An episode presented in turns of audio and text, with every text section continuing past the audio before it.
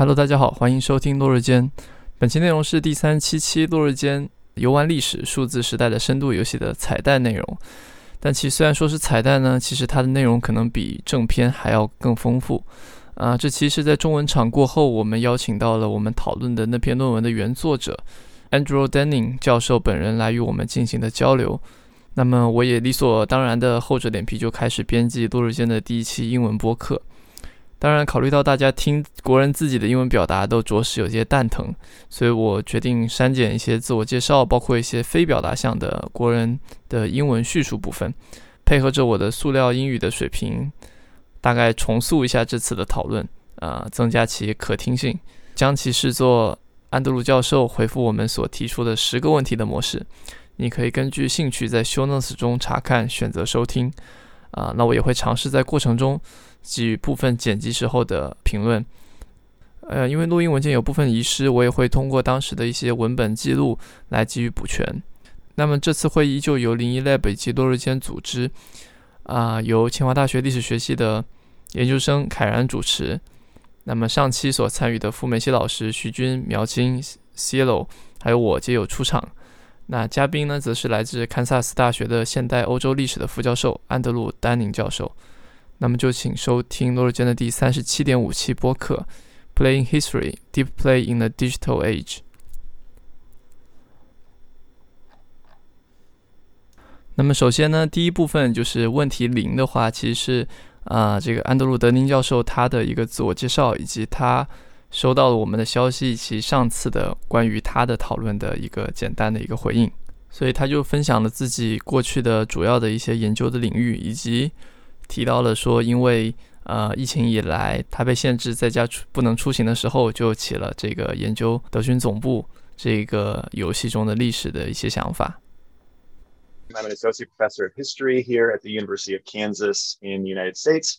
my field of training is is what we would call modern European history. So I, I trained in uh, especially the historiographies of Western Europe um, after the French Revolution. My my archival research is very much based in cultural and environmental histories of uh, mobility and technology, um, imperialism. So I've, I've, I've published a, a, a, bunch on skiing and um, the Alps and automobility and, and road infrastructure. The, the project that we're talking about today, um, um, the COVID pandemic, forced us all to both rethink our lives and to rethink our research approaches. Um, archives were closed and mobility was limited, and stuck at home with with my my daughter and my dogs. And I was um, you know looking for something to do and you know so many of my students had talked about games um, sort of sparking their interest in history. And I, I, teach a course on Nazi Germany here in Kansas. And, and so I was quite aware of some of these from when I was younger and, and had more time to play recreationally. So this project you talked about last week, and I, I so appreciate the, the translation to find a, a larger audience really came about from from I think the the conceit of coming into contact with a game for the first time, right? I'm very familiar with the the historiography of Nazi Germany. I was vaguely familiar of these games, and so um, essentially I, I played the game with a, a, notebook next to me, taking notes on what I was seeing and, and my reactions, and, and I tried to write that up in a, a, fairly sort of fluid, um, you know, auto ethnographic sort of format, and um, found it just just incredibly interesting and, and revealing and really got me thinking more and, and deeper. And I, I, look forward to talking with you all about this about um, not just one game on Nazi Germany in one genre of the first person shooter, um, but also the, the much wider representations of history in various kinds of games, various genres of games, various um, periods being represented in games um, that I think, you know, there's, there's all kinds of wonderful work going on on this topic, some of it done by, by many of you here in the audience.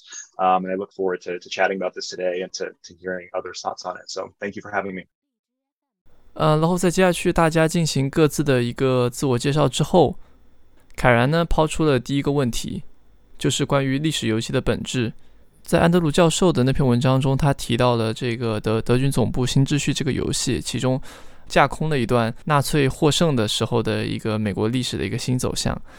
他想问关于虚构的历史游戏与真实历史之间的冲突与连结。啊，那么我们是否应该去审查，以及到底哪里才是这些历史游戏所划定的边界？嗯，那么这段的录音很可惜没有完全留下来。德宁教授当时的回复是说，这个涉及到一些本体论的问题，因为实际上纳粹的架空历史这样的一个设定呢，它预设了一些大家的知识基础，比如说纳粹德国当时是三三年到四五年，他们引起了第二次世界大战。然后，美国的真实历史之中呢，二战之后出现的种族隔离、黑人种族主义等等问题。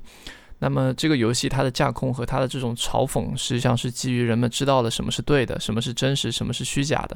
那么，他才可以去理解，并且去啊，怎么说消费这种架空的历史游戏。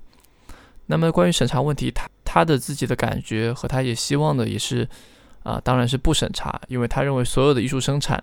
啊，在历史与游戏还有其他的公共艺术之中，呃，希望能够让想法充分的流通，以及游戏他们被游玩、被评判，这些都是很重要，也都很有趣的。他就提到说，很多游戏都会从一个免责声明开始，就像是在德军总部里面说的那样，他会啊，假设这一切的都是虚构，或者他们以及这些游戏和那些右翼极端的区别，然后并且划清界限。当然，他也认为说，因为游戏生产是一个团队合作，特别是像这样的一些三 A 大作，需要有数百个人甚至上千人的参与，才能让这个游戏得以运作。那么，里面的每一个艺术创作者可能都会有自己的想法，而玩家他们也毫无疑问的参与进对游戏的体验和阐释之中。但他们都共同分有了一种认知，就是就是前面所提到的，认为纳粹德国和种族主义是不道德的。但不过，他也提出了一些质疑，就是说。当我们现在当下是在一种分裂的政治的某种后真相时代的时候，这种共同的认知和进行叙事的基础真的可能存在吗？啊，就像他其实在文章中有提到的一点点，啊，当时的这个嗯，德军总部在发布的时候与当时美国啊当时所发生的某些右翼运动啊之间的某种关联，所以他也希望能说能够让更多的想法来充分的流通和碰撞，在这个意义上。好，那那么第二个问题实际上延续着一个，嗯，在上一期播客里面提到的问题，就是凯然他问这个安德鲁德宁教授说，是否海登怀特的这对于不同历史叙述的一个部分，啊，可以被引用到游戏之中？嗯，这个实际上涉及到海登怀特的一本其实非常难读的史学理论著作，叫做《原始学》，啊，就是 Meta History。嗯，他实际上分析了当时十九世纪的一些史学著作，其中的四种不同的一些模式。就他认为，在历史哲学和历史著作之中，其中有一些，比如说如讽讽喻、喜剧化的悲剧啊、浪漫主义，呃，其实就四种嘛，就四种这种不同的叙述类型。那么这件问题就是说，我们能不能把这样一种对于史学编纂或是史学的一种修辞的一种风格、史学风格？把他这种思考引用到对于历史游戏的思考之中，啊，那么在这边呢，这个丹宁教授实际上肯定了这样的一种啊很独特的、非常有趣的一种思考方式，就是说我们在同时思考这种历史编纂学或是史学写作以及游戏类型的这样的一个问题，并且它涉及到一对于一种历史学形式的一种原原层次的一个分类。所以他的一个问题就觉得这个更像是，比如说是像传统的史学小说，或是一些旧有的这种历史书写的方法，以及与这样的一些新东西，包括游戏之间的关系。他紧接着他就开始思考是什么让历史游戏具有如此的流行和更加的有这种生产力。然后他反思的诸如过去其实很多时候是一种作者独裁式的一种，呃，就或者是作者主义的一种写作。而游戏它有具有某种就是不稳定的东西，所以他非常开心有人愿意去做更多的这种非文字、非作者向的一种图像或是视觉意义上的这种研究啊。So popular and so productive, and I think so so volatile in some ways in terms of the the the types of knowledge that are produced is the novel, the historical work by Frederick Jackson Turner or Leopold von Ranke, you know, the, the sort of traditional model of history, or the novel is is we might say authoritarian right? We have an authoritative author who can direct the narrative. And i think you know moving into visual forms i think we're, we're all quite aware and i'm, I'm glad to hear folks like Ching and others are, are working in sort of cultural and visual studies.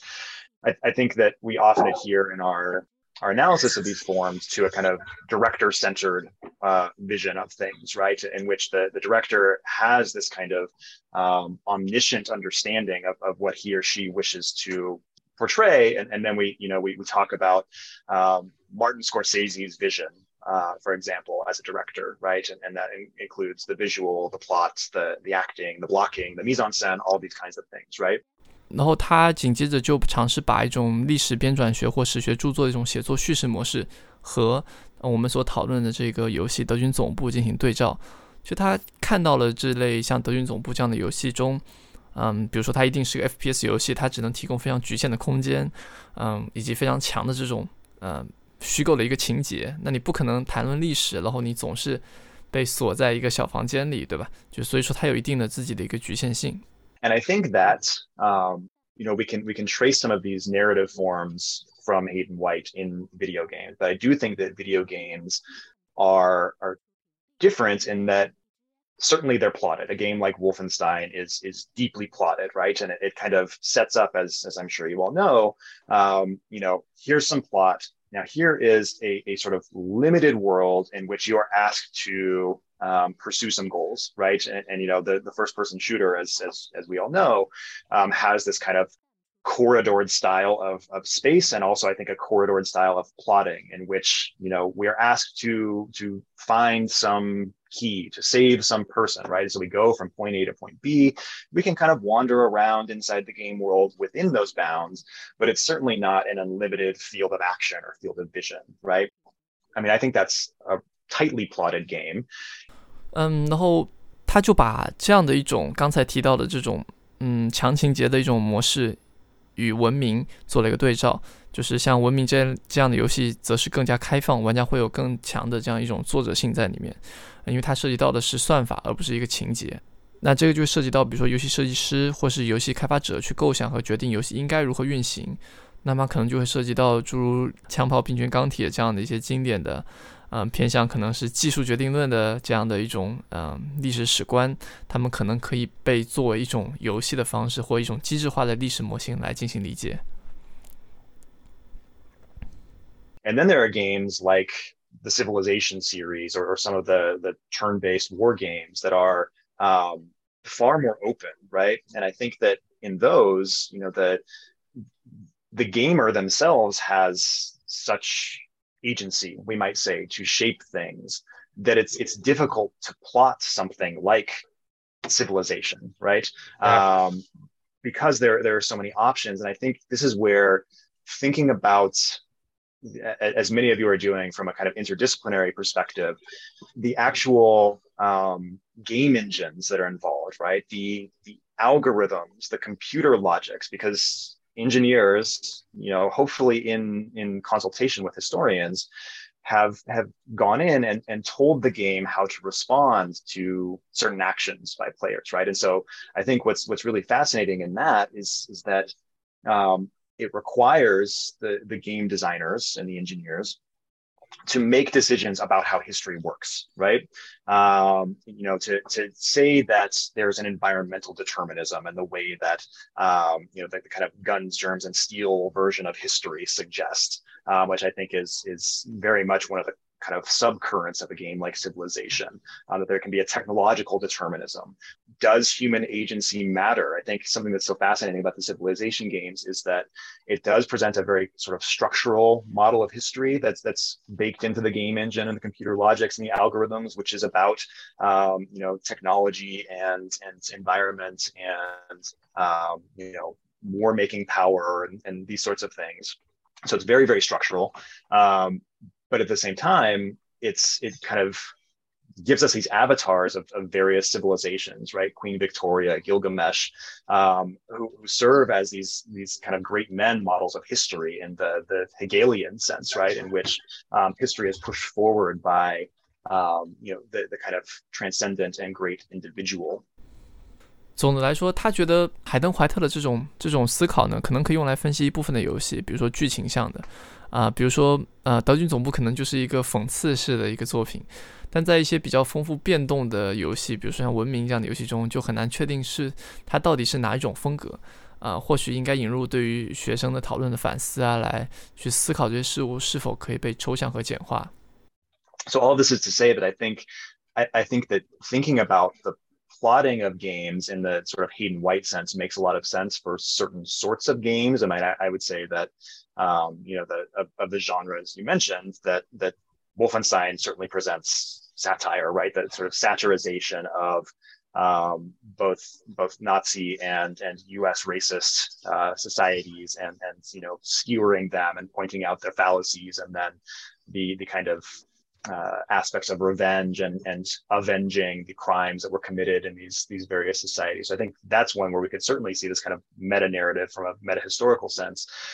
Uh, but I think some more of these kind of open world games, turn based games, um, in which the the plot doesn't matter as much. It's it's more about the gameplay, the game mechanics. I, I, think that those are much harder to pin down in terms of their meaning, and I think those are the ones that I think could could be. You know, we'll talk about this later. Perhaps um, used effectively in a, in a classroom setting to get students to reflect about currents of world history of concepts of civilizations as being reified and, and real and represented by um, certain cultural religious aspects as being brought together in the avatar of, of one charismatic leader. So yeah no, i think i think it's a great question. I think there's there's not a unified answer. I think it's it's quite complex.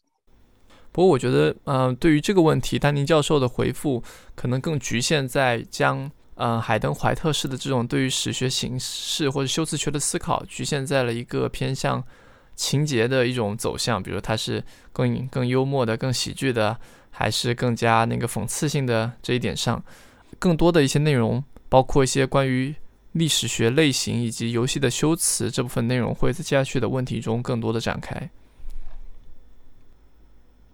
那么第三个问题就是，呃，也是由凯然问的，他去询问了历这个教授，嗯，就是关于电子游戏在历史表现上的优点和缺点。呃，关于这点的话，这个教授首先回答的这么一段，我觉得还是很有意思的。就他提到，呃，在数字时代之前，八十年代之前吧，就是大部分人对于欧洲近代史，特别是大屠杀之类的纳粹德国这类历史，是有一种庄严肃穆感，就很难去谈论他们。但是在那个之后，其实，呃，比如说各种影视的出现，包括电子游戏的出现，它实际上改变了这一情境。然后在这个过程中呢，他这些历史学家实际上更多是在扮演一种防卫性的姿态，就是觉得说好像，嗯，你这个东西不够情景化，就是不够把上下文都交代清楚，可能太过戏剧化了等等，就是有这部分的这样一些，我觉得对于历史进行这种某种意义上的娱乐化的阐释中可能会出现的问题吧。但是他也谈论到了，作为历史学家，我们应该非常清楚的认知到，所有的史料它都有自身的这种提前的一个偏见以及它的一个局限性。就在这点上，这种历史的一种写作和对历史资料的收集、书写，它实际上和像拍一部电影，它需要对于不同的历史片段进行剪辑一样，他们都有一定的这种自身的局限和它自身的一种呃需要被语境化的地方。Yeah, no, I, think it's I think it's a key point, right? I think as as a relatively new media, the faces that I can see in front of me are are relatively young. Um, I think these are I, most people who are interested in this question we might describe as as what we call in the in the US digital natives, right? People who have, have grown up with cell phones and video games and the internet, for whom the question of of playing with history, we might call it, um, is is not challenging. It's not a question, right? Um, I'm thinking in in my own field of European history. You know, it was it was not until the late 1970s or into the 1980s um, that's that the Holocaust, Nazi Germany, could be portrayed with really anything other than um, sort of deep solemnity, right? Um, we we only start to see some of the more mainstream um, kind of satirizations of of Nazi Germany or, or alternate histories of Nazi Germany. Um, you know, particularly in the beginning of the 80s and 90s, and I think accelerating in the 21st century. This is all to say that I think I think when we're talking about historical video games, we're, we're often on our back foot and feeling defensive and, and trying to explain why these are valuable to to sort of explain to to older generations who are in our professions um, that this is a valid form of analysis and and and useful kinds of sources, right? And and I say this to to stress that there is no source that historians use um, that is without its flaws or disadvantages, right? Um, documentarians who are, are supposedly telling us true stories through film, they they make choices. They have directors, they have edits and cuts, and they have scripts. Um, any source, I think, needs to be deeply contextualized, right? Primary sources have to be deeply contextualized, um, and I think that as as people working in history, we're all very familiar with that, right? When we're when we're writing, when we're researching, when we're teaching, um, we're always trying to find the context and and point out the biases of our sources, um, whether they're primary sources or secondary sources, right? 然后紧接他就谈到了这个他所认为说这不应该完全去苛责的地方，就是电子游戏以及娱乐产业之间的关系。所以他就区分的像那种呃常见的这种为消费以及为娱乐所生产的这种电子游戏，以及某种教学目的的那种电子游戏，比如说像之前提到的这个捷克科学院做的这个 Atenta 一九四二。因为如果你完全是基于一种娱乐产业式的生产，那么纳粹历史问题就非常容易的、很容易被类型化的被啊压扁，并且处理成一个，比如说是欧洲白人男性啊，或是一些这种非常刻板化、个人英雄主义式的这种模式，因为所有人都喜欢它。So, so I this is all a prelude to say, I don't think that we should be harsher on historical video games than we are on any other source. That said. Um, video games are part of the entertainment industry. Um, the entertainment industry is one that is generally oriented towards profit. Um, that profit depends on the continued interest of consumers, right? I think we can we can separate out certain games um, that are are produced usually with public grants um, that have a, an explicitly pedagogical aim. I, I noticed in the um, the rundown of, of your last discussion, it was mentioned Attentats 1942, right, which was produced by a, a group of Czech historians with um, funding from the Czech state to, to have an explicitly, I think, pedagogical aim.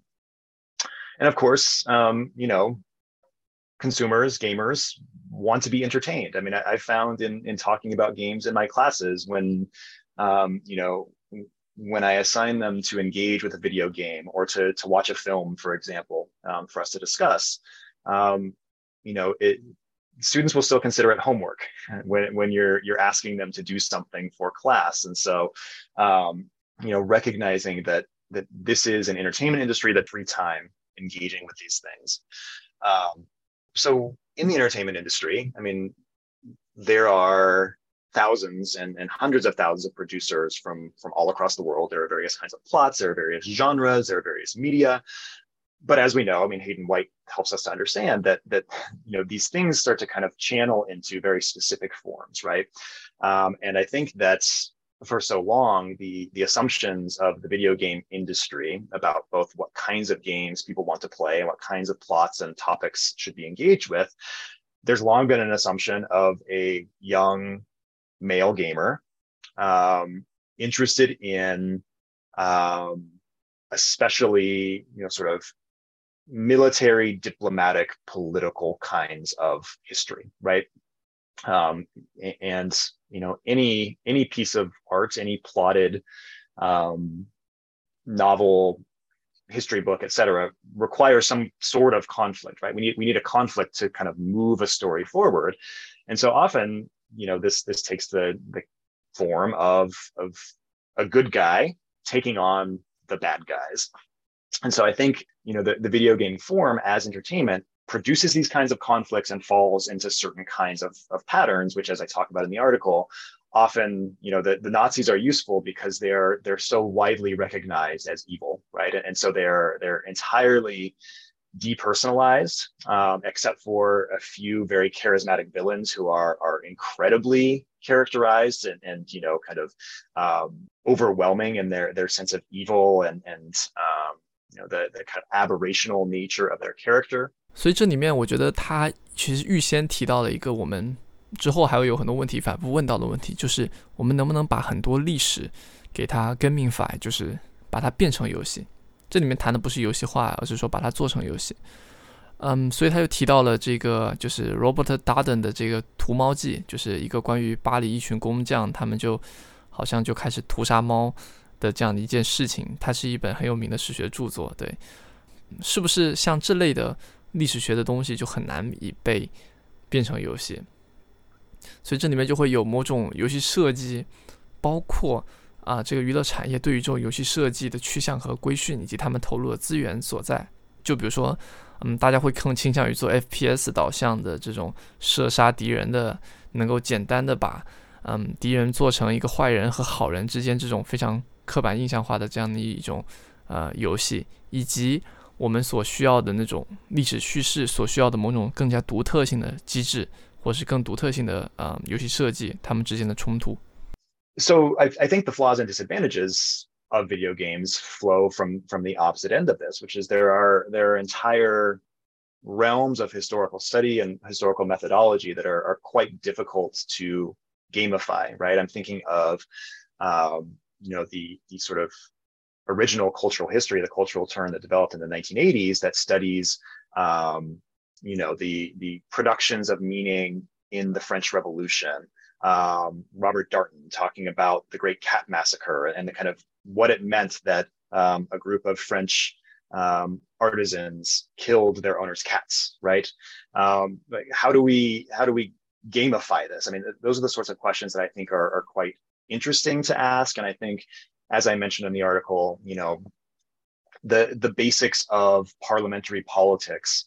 Um, the relations of of classes, a kind of social history, um, in, in, in industrializing states like you know China in the 20th century or, or Britain of the 19th century, right?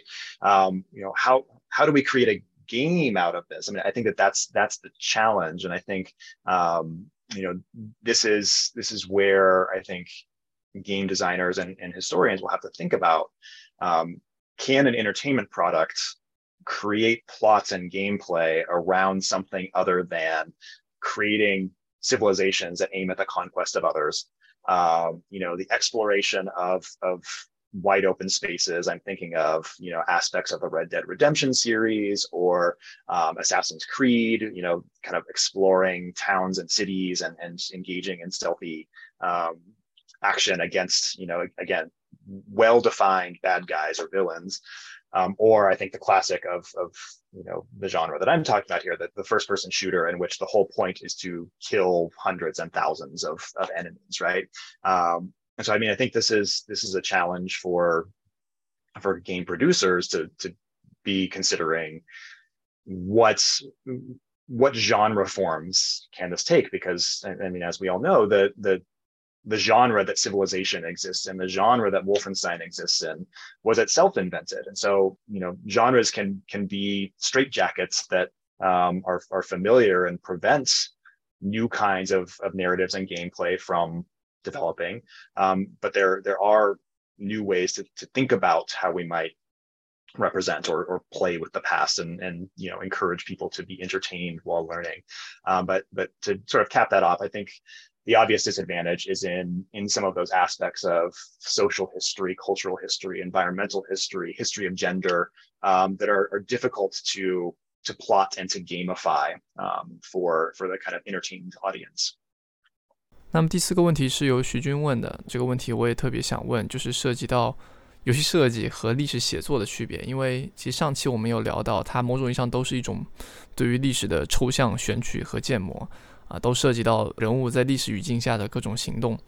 那么，就是历史可以用电子游戏来进行写作或是书写吗？其实这个问题有和之前他回答的部分有一点点重复啊。但是其实丹宁教授也很有趣，他谈到了比如说历史学界对此可能有的某种拒斥态度，以及一种他谈到自己的这种学术训练以及某种保护主义的一个心态。The question of the the the designers and the the sorts of logics that they um, they they create for games, um, the algorithms, the the engines.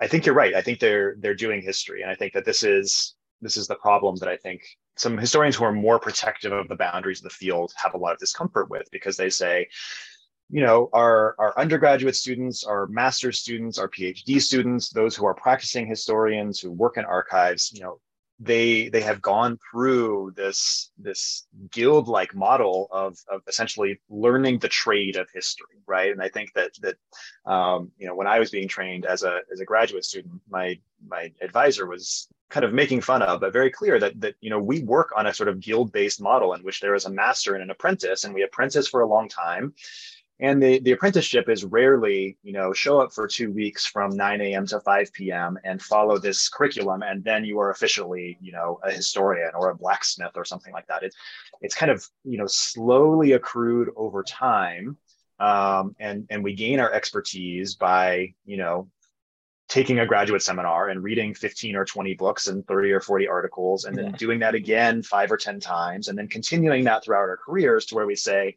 you know i i am really an expert on you know topic x because i've i've i've read so much about it that it's it's kind of all in here right? And i think that that's where you know the, the question of of game designers that you know they're they're certainly engaging in what we would call historiography right? The, the writing of history. Um, but i think many people would be uncomfortable what some would critique as as the shallowness of their understanding having not gone through through graduate training essentially right you know this is this is part and parcel of, of wider debates in in many societies about um, you know who practices history who owns history is it a kind of um, closed model in which there are are you know great historians who are are doing the work of history and essentially informing the public or can the public do its own history? Um, and so i guess what i would say is in, in terms of the the work that those game designers do i think that what trained historians are are quite good at is understanding that the the values and ideas and practices of the present whether in 2022 in, in Beijing or 2022 in Lawrence, Kansas, are highly historically specific.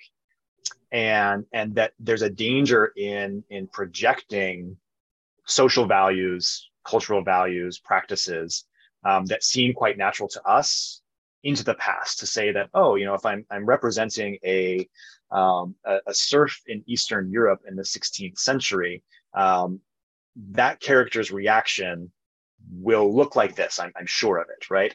Um, and of course, you know the, the, very famous saying that the the past is a foreign country, right? It's it's it's so different that I think sometimes um, the the kind of necessary flattening that has to happen to to create characters to create plot in a game to to sort of justify the logics and actions of the the algorithms in a game engine can flatten things but i think you know as you've read my article I, I hope it's quite clear that I think the gains, the potential gains, are much more important than than what might be lost in terms of, you know, purely accurate um, detail of of all the differences, right?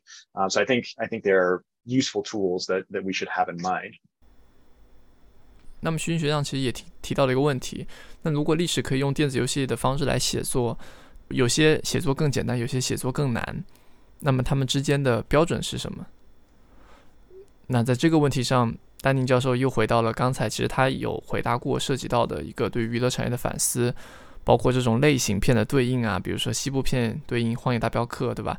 就是能够被二元化的历史更容易直接被变成游戏啊。这里面可能也涉及到，比如说 PVP 的游戏啊，然后包括有一些强调这个玩家的主观行动以及强调结构之间的区别。所以他就尝试说，比如说能不能去构想一个英国劳劳工问题的游戏啊，构想像 E.P. Thompson 这些新左派和战后英国政治所涉及到的游戏。Uh, the, the second question was about um, are subs, some subjects easier than others? Um, why why some forms of history are easier to to represent and some are more difficult? I mean, I, I think that that plays back into my previous comments about um, the generic aspects of entertainment, right? So many of these genres of games have been influenced and formed by genres of film and television, um, in which you know there's there there's the kind of model of the American Western film that becomes the model for um, the, the kind of Western game, something like Red Dead Redemption, for example, right? Um, there's the model for the war film in which we we have a group of heroes. Um, you know, it can be uh, a um, almost superhuman type figure. I'm thinking of like Rambo, right? Sylvester Stallone in Rambo, who was just this, you know, hulking man. Um, or it can be something like Saving Private Ryan, in which the the heroism comes from the kind of anonymity of of these men, right? Um, but I think that you know there are there are certain kinds of history that better fit that model, and I, I think that again, kinds of history that have very clear heroes and villains, um, forms of history that have um, quite clear lines of, of agency of individuals being able to to shape the course of history. Uh, I think that's where a lot of the um, kind of turn-based war games come from, right? It's, it's, it's highly strategic, and so the decisions made by generals and men in the field um, affects the course of a battle, um, and thus the course of history. And then I think you know it, it's it's almost bipolar. I think there's this very kind of agency-focused heroes and villains version of history that is is more given to to gamification and then I think on the other side is, is this very structuralist version of history, um, which sets up essentially the rules of historical development, um, which takes a much more longue durée kind of approach to, to say the building of a civilization in a civilization series. And that as that happens, that game designers can create rules for the way the game works and the player can work with those rules and master those rules and beat the computer or compete against one another right i think something that that we actually haven't talked a lot about and i didn't talk about in my my article for sure given the, the genre of the game is the genres of historical games not as as playing alone against the cpu against against ai uh, but rather person against person, right? You know, in a multiplayer setting, um, there's there's kind of human conflict created there. Um, so I think you know between these two poles of very structural and very agent focused history, um, I, I, think that there is this this really wide section, which I think cultural history and social history fall into, of you know what we would say sort of social structural history. So rather than um, you know technology and environment and, and these kind of big, you know, analyst Fernand Braudel kinds of structures that I think you see in a game like Civilization things like social structures of of of class and race and gender um, that that are human creations, but you know what um, what Bourdieu would call habitus, right? That that it's we know they're human created, but they're very difficult to to shape and change and define. Um, those are where I think you know it's it's difficult to gamify. And if we think about you know how they have been reshaped and, and redefined, um, you know from from my area of expertise, it's hard it's difficult to gamify the the creation of the british labor movement that goes against industrialization right? The luddites um, you know what ep thompson talks about in terms of, of forming um, kind of class cultures and and you know labor unions and and you know like what's fun about that right? And i think if we're if we're thinking about the challenges of gamification in the end it, someone has to find it fun. And so I, I think that that's where some of these kind of middling uh, areas of, of social and cultural history, which are so important to understanding the past and in which amazing historical work is being done. I think I think those are the subjects that are, are difficult to, to gamify because they don't quite fit the deep structural history and they they don't quite fit the heroic agents taking on villains. It's it's something in between, right? 嗯，其实这个地方的话，丹宁教授其实提到的还是一个关于乐趣的问题。 就是他还是在联系娱娱乐工业进行一次反思。倘若一个游戏或是一段历史吧，它不是一个二元对立的英雄叙事，那也不是一个纯粹能够被简单结构化、算法化的一个东西，它就可能对他来说就比较难。但首先，我觉得就是乐趣这个问题，其实对于我们，呃，至少录制间听众来说吧，应该不算是一个问题，因为大部分玩家，我觉得都可以承认说。乐趣或是 fun 不仅仅是游戏唯一要追求的一个东西，更多的独立游戏向我们展示着游戏它可以有更加不同的颗粒度，以及它也能够去做到啊不同的一些形态。嗯，其实也像是我最近在校对刘梦飞老师的呃一篇翻译的时候，然后一个朋友看了就说，他觉得这些西方的学者可能会忽视像是光荣做的很多这种像是。信长之眼望啊，或是大航海时代啊这样的一些游戏，他们中其实啊既有一种叙事或是英雄的部分，但其实也会有一些数值和偏结构项的部分，对吧？嗯，那其实刘梦飞老师在最近的《新锐周报》的一篇文章中，他其实区分了几种游戏，我觉得都就他们对于历史做一个非常丰富的一个集合。啊，其实游戏和这样一些传统的史料，它们之间也可以构成一种不同的关系，而非一定是一种纯然的一种替代，而是说我多出了一种可选的场景、可选的语言。有一类是历史复现嘛，那就是说用一套游戏机制对应相相应的一个历史发展史观，比如说全面战争、王国风云、欧陆风云、文明，对吧？还有就是他说第二种叫做以史鉴今。比如说像 Paper Please，就是请出示文件，啊，里面玩家扮演的就是一个盖章的一个边境的一个检察官。它虽然不是一个具体特定的一个历史场景，但是它一样是一件在历史中有非常明确的对应，让人一下就能想到很多情景的一个游戏。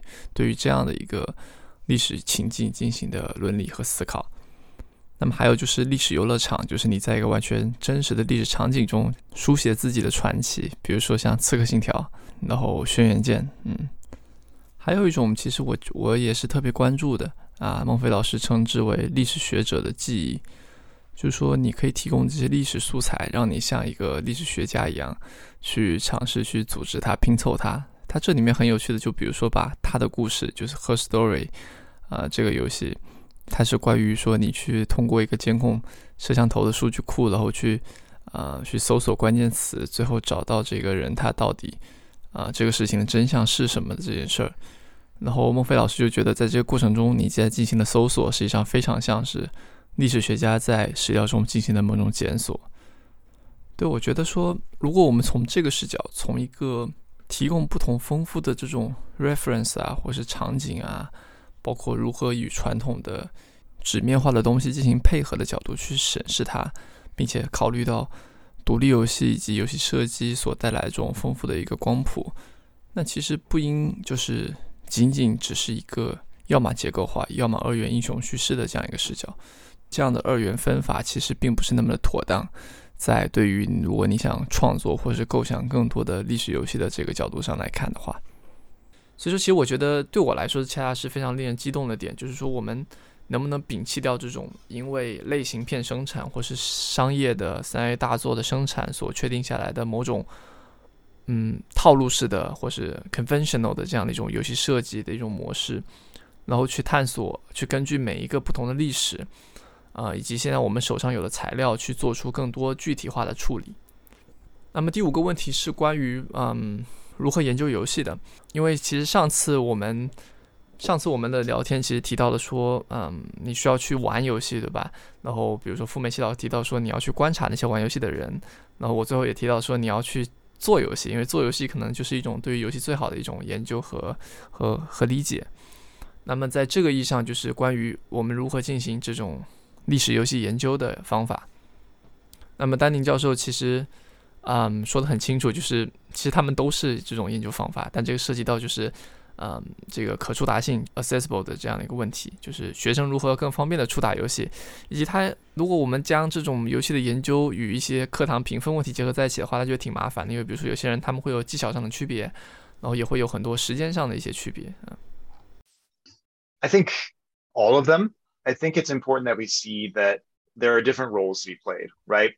Um, I was thinking about this in terms of the way that I, have taught with this in the past. I mean, there, there are real questions of, of access, right?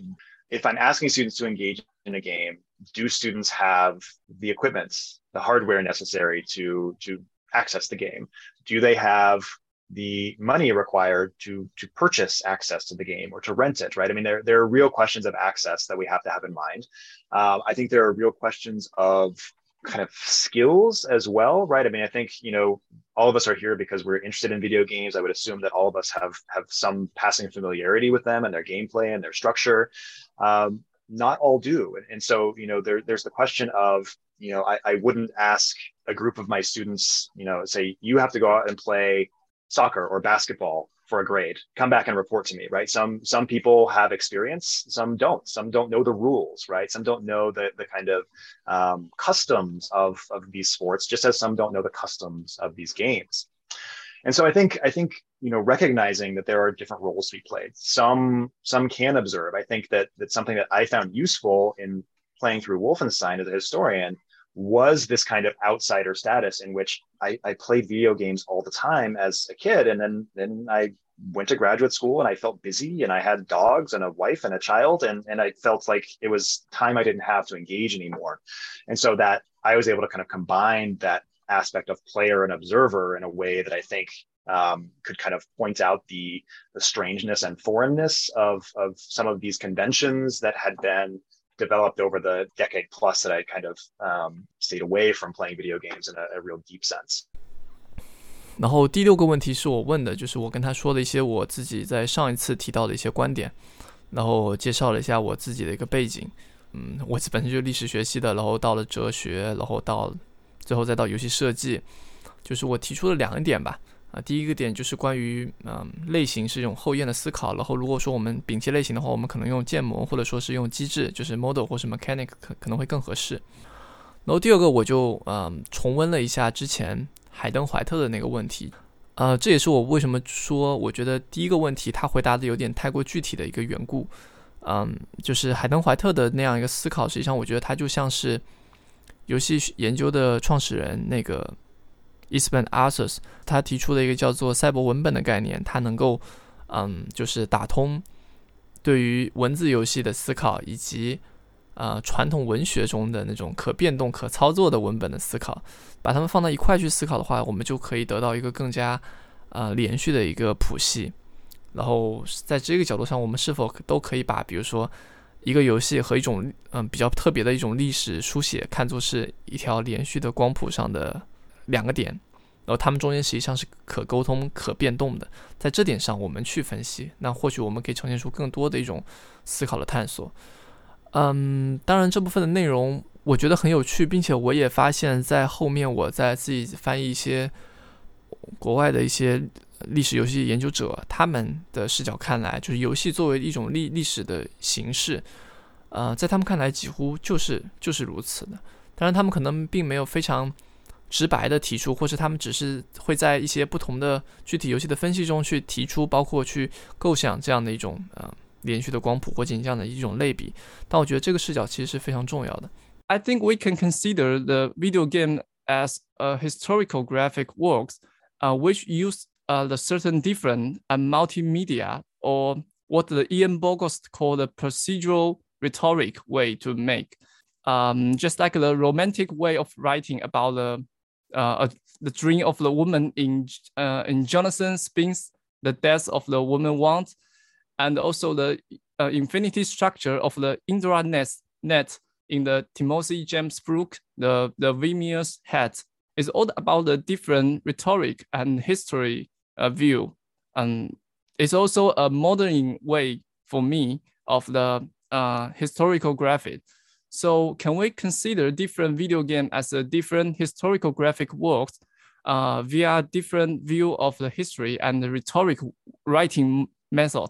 I think uh, maybe based on that, we can build a general historiographic uh, rhetoric that we can put the video game and the any kind of the historiographic game in a spectrum that we can then imagine or to try to make uh, the new uh, historical games like the uh, Atenta and 1942 or Black Friday 1979。所以以此，丹宁教授就给了回应啊，他特别强调了其中这种跨学科性的一些问题。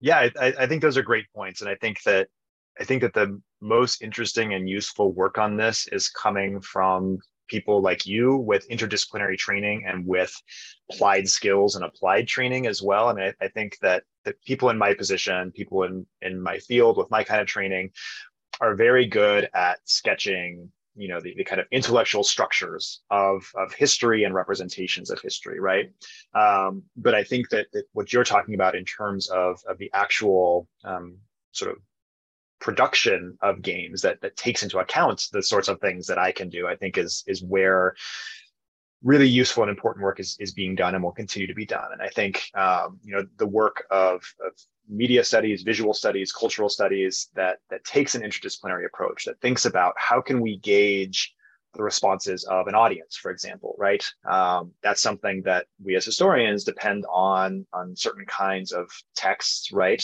Um, usually archival, um, usually authoritative in some way.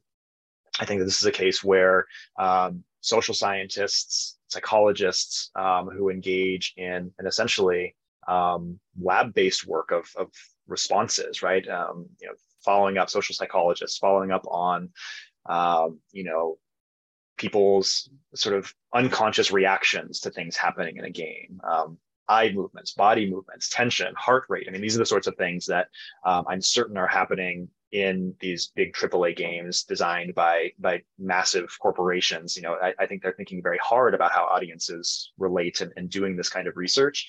Um, and so I think that that that kind of interdisciplinarity um, is is really important. 然后，并且他也提到了说，啊、呃，什么游戏被 gamify，这实际上是涉及到一种 公共导向，并且公众导向和公众参与的问题。公众史学这个问题上的一些探探讨，就是比如说也会有像很多人会把播客上的一些历史节目当做是一种公公众的一些史学的一个介入。那么过对于一个过去可能历史只存在于各种呃贵族阶层或是皇权阶层的人来说，那目前我们现在有一种史学的公共化，那这个进程中，历史学家应该去扮演一个什么样的一个不同的一个角色？You know, you asked the question at the beginning. You know, what kind of history can be gamified? I think. I think that we need to start asking ourselves questions that I think began to be asked by a previous generation seeking to find a larger public. So, so there's a, a big push uh, in the United States for what we call public history, a kind of public oriented history. And, and I think it follows a lot of the same logics and orientations as um, as as games and entertainment, which is to find individuals and groups who we can personify, who we can find their agency who we can take as kind of main characters in history and draw them through history. And you know for you know 50 100 years ago we know what those characters were. It was it was napoleon it was zheng he it was you know individuals who who have this kind of great historical status. I think that increasingly that's been the, the agency has moved down the the, the ladder to find individuals who were oppressed, individuals who changed history around them in, in very important ways. 接着，因为我是从这个游戏设计角度去谈嘛，所以他也谈到自己手上的一个项目，去构想了一下，倘若他手上的这这些这这些历史研究项目被游戏化，那会变成什么样子？嗯，不过他可能还是大部分是从一个更加类型学的角度去去去构想，比如说构想一个这种赛车游戏啊，或是诸如此类，但这里面也提到的，他也提到一些特特别有意思的点，就是这种把一个段历史做成游戏这个过程中，它所涉及到的一些伦理问题，比如说游戏能不能去处理大屠杀或者种族灭绝这样的事情，它会不会过于轻慢了？那么他觉得这一切都要取决于我们使用它的一个方法和我们希望这个历史游戏所进啊服务的一个目的。Um, but I think we should probably start thinking as, as we're reading pieces of historiography, secondary works, you know, could this be gamified, right? And I think a lot of times people have been asking themselves, could this be a film, right? Could this be a television show? Um, that's definitely something that we should be having in mind as well if we're thinking about the wider implications. But I think, um, you know, could this be gamified? I'm thinking my archival monograph right now is about European colonialists in Africa um, building roads and, and trying to, to motorize colonial societies and, and thinking that this was the way to, to sort of modernize Africa and, and you know, bring it under tighter control. Um, I think this could be gamified, right? There are racing games or exploration games. I mean, these are I have these these kind of um, very charismatic and interesting individuals who who could serve as main characters yes, it, this could be gamified. Um, let me stress, this should not be gamified, right? Because these are incredibly self-possessed, self-interested um, white European men who are engaged in instituting near slavery conditions to force entire societies to uh, produce roads for them. So there's there are histories of adventure in this work that I'm doing, and and the individuals are are certainly seeing what they're doing as a form of, of adventure and self-fashioning and seeing themselves as sort of pioneers in Africa with automobiles. if that were to be gamified in that way, it would be sending the wrong message, right? Um, I mean, the the real story, as far as I'm concerned, is one about brutality and control and attempts at mastery that are are incomplete and fail for various reasons that largely come back to both the lack of European resources to undertake what they want to do, but also um, their hubris, the, the sense that they understand things that they simply do not, right? And so yeah, I mean, I, I, think there's also the question here of of the morality, we might say, the ethics of gamification. I think of particular kinds of questions as well, and I, I think that came up in particular surrounding Wolfenstein. Um, you know, it, it's it's one thing to engage in in you know virtual killings of of evil Nazis. Um, but in the in the new order, the 2014 version, there there is a um, a, a, level, as you may be aware, that is essentially a concentration camp, right? Um, and and that level garnered a, a lot of criticism. I think that this was a case where, for an alternate history, it was it was a little too close to reality, right? It, it's it's difficult to satirize genocide, right, and and, and for good reason.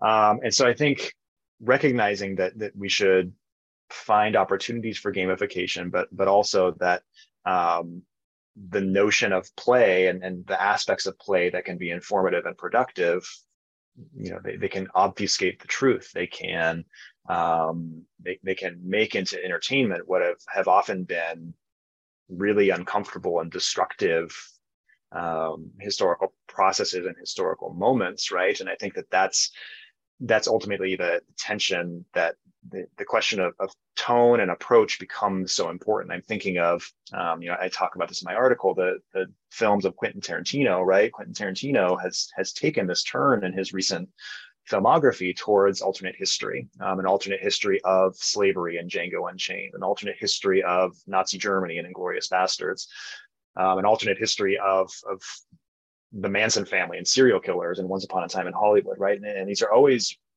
hyper violence um, quite humorous, redemptive, right? It, it is kind of shifting the grounds of history to take groups that were once seen as victims and turn them into avengers and redeemers. And, and I think that that's that's something that that so points out the, the necessity of of thinking about tone and approach and and the goals of producing this kind of work.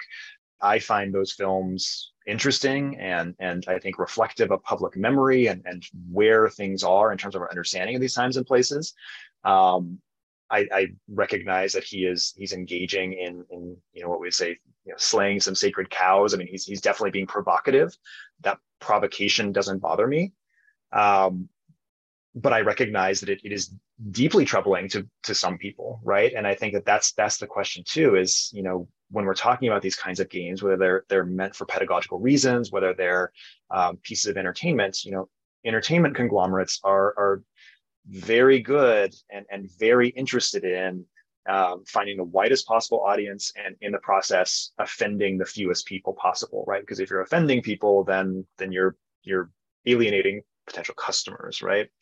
Um, so yeah, I mean, I, I'm kind of throwing out a lot of ideas here. I, I, I think you're exactly right. And I think the, the question of, of what we choose to gamify and what we choose to represent um, is, is a really fraught one in terms of, of public memory because you, we have to match um, game genre, game mechanics, as you call it, I think is, is a good way to put it. Um, historical subject, um, tone, right? I mean, all these kinds of things have to align in a way um, that that makes sense to the audience that plays. And I think that that's where you know the the, the question of audience is so important um, that, that is a bit different than other forms of historical production because ultimately the the gamers themselves become the agents of history in these games and thus i think it's it's it's different than reading a historian's monograph and saying, "Oh, I don't, I don't quite agree with this interpretation. I don't think this historian has looked at the right sources." Um, I think the immersive nature of games often makes that that question much more fraught. And I, I, think, in particular, of this this concentration camp level in in Wolfenstein, which which you know definitely um, raised the hackles of a number of people. It's a it's a great question and great points. I appreciate it. 第七个问题是 Cielo 他提的关于根命法历史，就是把 历史可以做成游戏的这样的一个事情的一个问题。那么，相较于比如说你去在学院里面写一篇非常少人阅读的论文，那是不是游戏可以变成一种更加开放的、更加能够被公共化的这样的一种历史？My name is Yellow. Uh, my, my background is from history of ideas. I heard a lot about how we can gamify a history into a game or proper game. Is that the only way that we do research with? Would you uh, propose that, well, if we do history, instead of writing books or doing like archival laboring, we can also like produce um, meaningful ways to best uh, publicize original works that maybe only few people would read. Is that what this is about?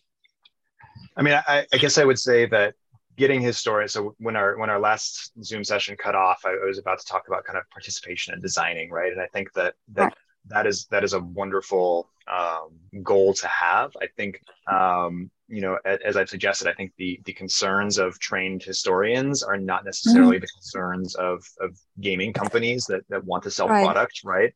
Um, and I think we also have to think about the, the conditions of production, right? Graduate students or, or historians at universities, um, you know, have generally in the past followed a, a single author model. Um, they've, they've generally been involved in uh, producing monographs based on especially archival sources, right? And so I think right there's there's also the question of the the institutional and professional structures that that surrounds historians in particular and the ways that that might overlap with and, and work with game production, but mm-hmm. also the ways that that um, very much um, you know sort of diverge from from what's ultimately a kind of aspect of the entertainment industry industry。所以，比如说，他也提到像丹宁教授有提到，在课堂上使用历史游戏作为辅助，包括使用历史游戏进行教学，以及历史游戏本身作为一种 呃史学的写作，所以这里面其实对他来说，他觉得有点困惑，就这里面好像非常复杂。就是比如说严肃游戏和这种嗯德云总部这种历史游戏，他们有什么区别？这里面的他们的之中的区别和定义能不能呃被更好的解释？Right, the question comes from uh, my previous research on 19th century uh, philosophy game, philosophy toy. From my limited knowledge.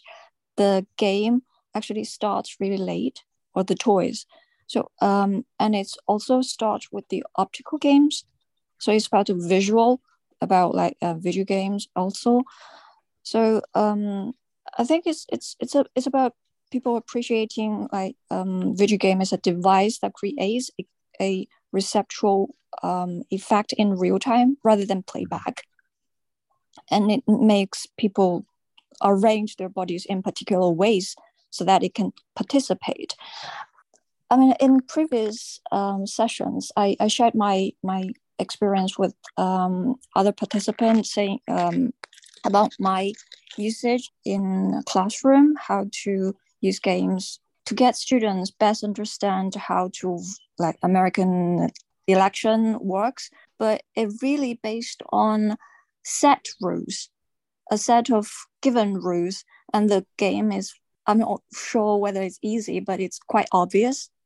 And in, mm-hmm. in terms of um, video game i feel it's quite complicated. So for example we won't consider the game of mine as a historical game a history game but it does have a provoked uh, a serious philosophical uh, discussion through that. So can you explain a bit about the difference between serious game and historical game because it, it can't be like hard fact uh, game, a video game or history game. There must be some fictionized part within it. So I, I'm not I'm not quite clear about the boundaries in between. This bothers me of uh, the definitions to understand uh, uh, what is um, gamified video game or his- history or what is um, history education using game element. 那么在这点上，丹宁教授就对于关于参与性，就是 participation 这个维度进行了一些回复，并且他谈到了一些历史学家对于游戏应该有的讨论方式。Yeah, I, I think that's a great question. I, I think it it's very much fluid. I, I think it's it's a spectrum. I, I think that we don't want to draw strict binaries, right? I mean, I, I think that that was something that I was trying to get at in my my article. Um, again, for historians who might be skeptical of of mm-hmm. games, right? Um, that that I think we need to be much more open in our understanding, much more accepting, and I and I think that ultimately, you know, any any game that has a historical setting or or works with historical characters or creates game mechanics, um, as Chita was suggesting, out of historical developments is gamified history or a historical game, right? I think those things should be studied and and interpreted in that way. And I think that what you're talking about at the sort of beginning of your comment is so important is the um, the question of participation, right? I think that that's that is the real difference. You know, a film can be immersive. One can go to the cinema and sit in a movie theater and and watch on a massive screen and have surround sound and and you know feel like one is is you know in the middle of a, a, battle in World War II, for example, right? Those those can be deeply immersive, um, but but as you suggest here, the, the question of participation and and I think the the various corporeal and um, psychological and kinesiological effects of that are, are what make historical video games so immersive and i think such such rich sources for us to to be um, examining. So yeah i, I think that um, again I, I, would point back to the question of a, a sort of interdisciplinary approach um, which i advocate for and i understand but but I I can definitely get at this from kind of the historiographical and public history approach, and and I have lots of listening and learning to do from from others who have experience in, um, you know, more interdisciplinary approaches to this, more applied approaches as designers, as engineers. Because I think that those those voices are what need to be brought forward now, because you know historians like me with expertise in various areas can sit down and, and talk about you know how red dead redemption does or does not accurately represent or, or gamify you know the, the history of the united states around 1899 right i think that that's that's useful and important work but i think that the the kinds of work that folks from other disciplines and, and in other professions can bring to bear on this are, are what are needed now and I think that's why um, the the lab that this this discussion is a part of is, is such an interesting and important part of this work. 好的，那么第九个问题是来自傅梅西老师问的，就是其实就是关于他之前的这篇论文《Deep Play》这个，其实来自于格尔茨在《文化的解释》的那本文集中的那篇文章，就是巴厘岛的斗鸡深层游戏这个概念。其实德勒茨在他的文章里面谈了，他应该有非常多层的意思。就深度游戏这个概念，实际上是来自于边沁的一个经济学概念，就是说赌注过高的赌博游戏。从他的功利主义角度出发，这类游戏完全是无理性的、难以被理解的，因为他，因为一个人他全然无法负担他的赌注，但他还是要去参与这些游戏，所以他把它叫做这种呃 deep play，嗯，深层游戏。但对于嗯格尔茨来说，其实这种深层游戏更多是来自于。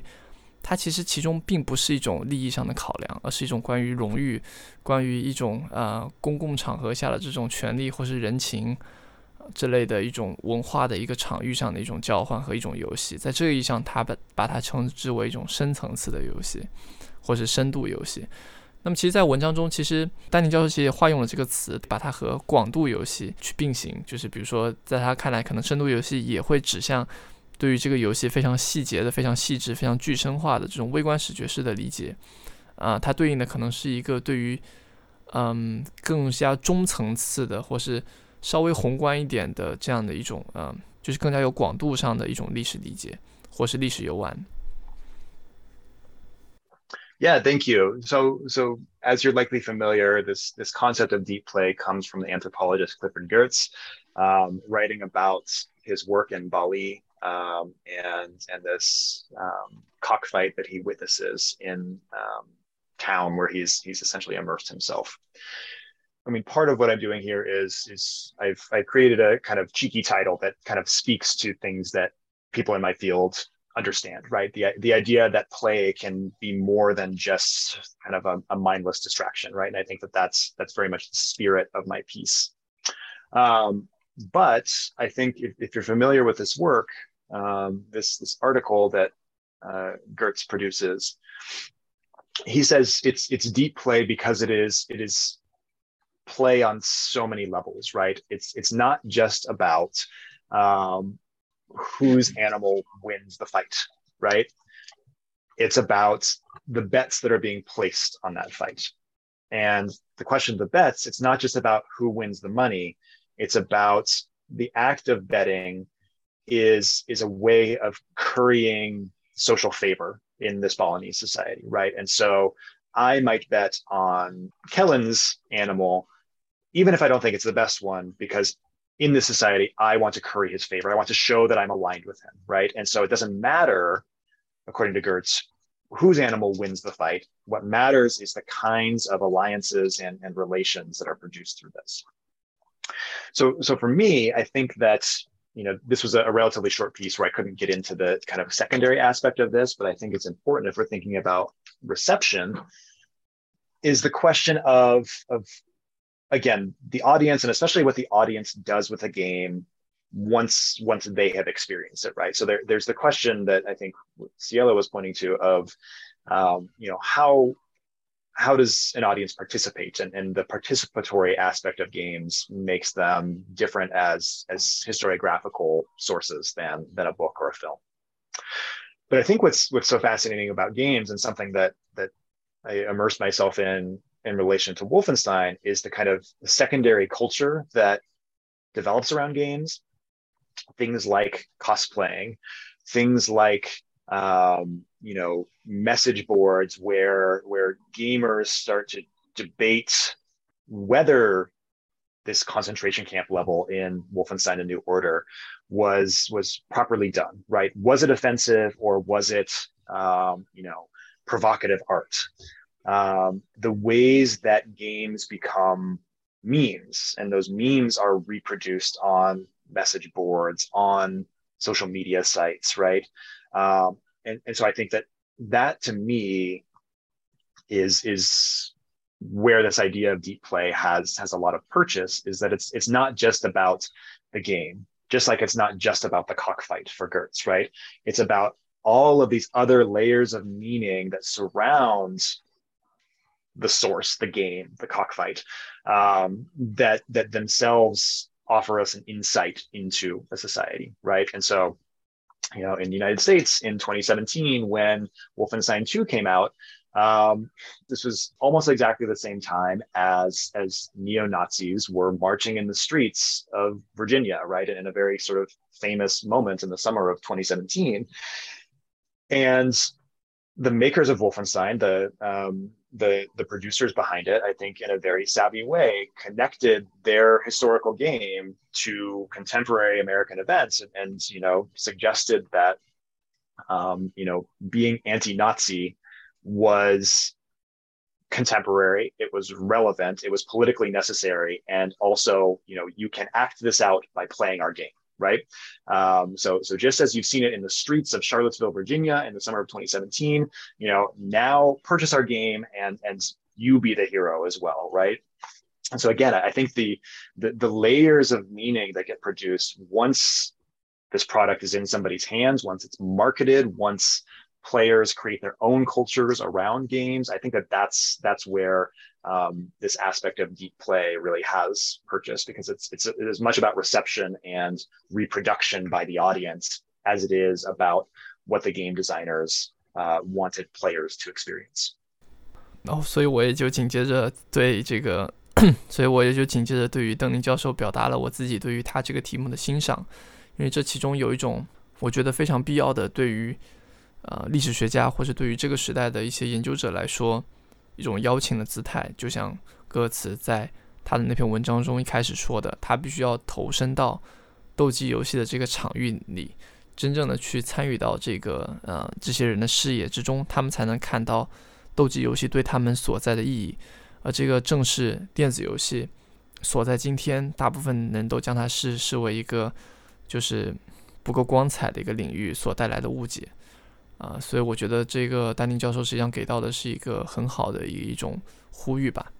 i really like the title of the deep play. It's like a call for the academic world.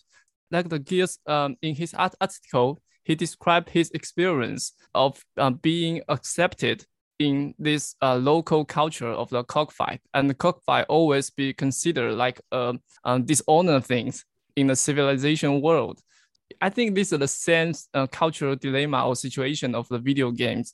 Uh, so I think uh, your article also make a call uh, for the academic world, like to go enter and accept more the video game. So I really like the title of the uh, article. Yeah.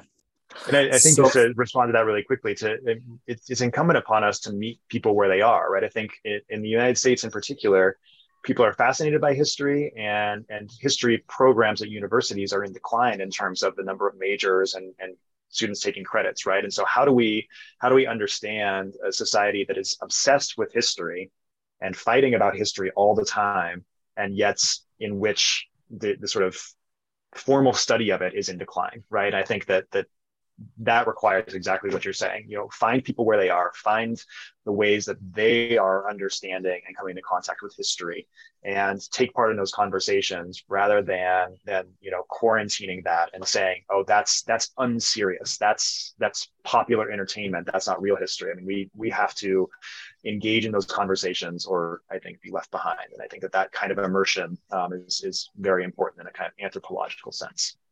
那么最后一个问题也是傅梅西老师问的，就是还是关于这个研究的方法论的问题，就是特别是在这样一个疫情时代，我们要怎么去观看或者怎么去呃观察玩家的对于游戏的一种游玩和感知。Okay, so can I say, uh, what really matters is how you observe how people um, play the game or how the game um, affect people's perception of history. If so, uh, what do you suggest us to do in order to observe people who play histor- historical video games? In this time, we are all locked down and uh, we have um, few public space as usual to watch people playing games. The new generation play games in private status. How can we do conduct field work on um, game playing or game perception? Yeah, no, I, I think this is such a, an important point, right? I, I think we can we can ask all the questions and talk about the kinds of work that need to be done. But of course, you know, where will we find our data, right? What what data will we be able to respond to and, and work with to understand responses? So so as a as a historian, I, I'm trained with texts, right? And and so um, for me, that meant looking at um, certainly the visuals of the games. It meant going to the, the message boards, looking at Twitter and Facebook and, and memes on Reddit and these kinds of things. Um, it meant watching YouTube reviews or, or playthrough videos to see um, how how people were responding. But of course, these are aspects where these individuals are choosing to show themselves. Right? They're they're they're presenting themselves. They're kind of performing uh, in a way and, and recognizing this that they're producing this for someone in an outside um, as, a, as an outside viewer. I think that the, the, the real innovations to come here will come from non-historians. I think it's going to come from interdisciplinary game studies or media studies programs that think about how we can gauge audience reactions. And so again i'm thinking of like psycho- psychological and social psychological methods that are, are quantitative that are um, you know pulling gamers into a lab like environment and, and telling them to to engage in a certain action in the game and measuring their responses. Um, i think that from a more qualitative approach in terms of research here this would involve um, trying to recruit gamers as as essentially test subjects uh, who you might ask to to journal, right? So so I, the historian, engaged autoethnographically and said, oh, you know, I've I've read all of these books about Nazi Germany and the Holocaust. Here's what I'm seeing. Here's how it relates. What is someone who is is just a, a you know a kind of quote normal gamer? How are they responding? Ask them to engage in self reflection. Give them prompts to to talk about what it is they've seen and what they're experiencing, right? Uh, so I think again, I, I think that these methods are going to come much less from history in which we are used to using very specific kinds of sources and are going to come more from from the social sciences um, that that deal with how individuals and groups respond to to things to stimulus, right? Um, so yeah, I think I think that's that's anthropology. I think it's um, psychology, sociology. I think those are the fields that have a lot of the tools that would help us understand how we can can gauge audience reaction in a much more systematic way whereas mine was was highly personalized highly anecdotal right um, so so i think that that's that's the challenge for you know perhaps moving moving game studies historical game studies from um, a, a kind of humanistic, you know, philosophical or historical approach to something that is much more social scientific, where we can generalize about how people experience the past through games. Thank you. I think it's a time to end our talk today. Um, thank you very much for participating in today's talk. It's very fruitful, uh, especially for the presence of Professor Denning. Um, we will publish today's talk in the form of podcast and text. Um, as a, a zero and one lab will continue to pay attention to game related issues and welcome you all to continue to follow us. That's all for today. Thank you for your contribution. Thank you. Goodbye. Thank you. Thank you, everyone. Have a lovely night. I appreciate it. Thank you. Good night. Good night. Thank you, Professor. 好的，那么这个就是呃这场的全部的一些附加的彩蛋内容， 希望你们在其中有所收获。那期待我们下期再见，拜拜。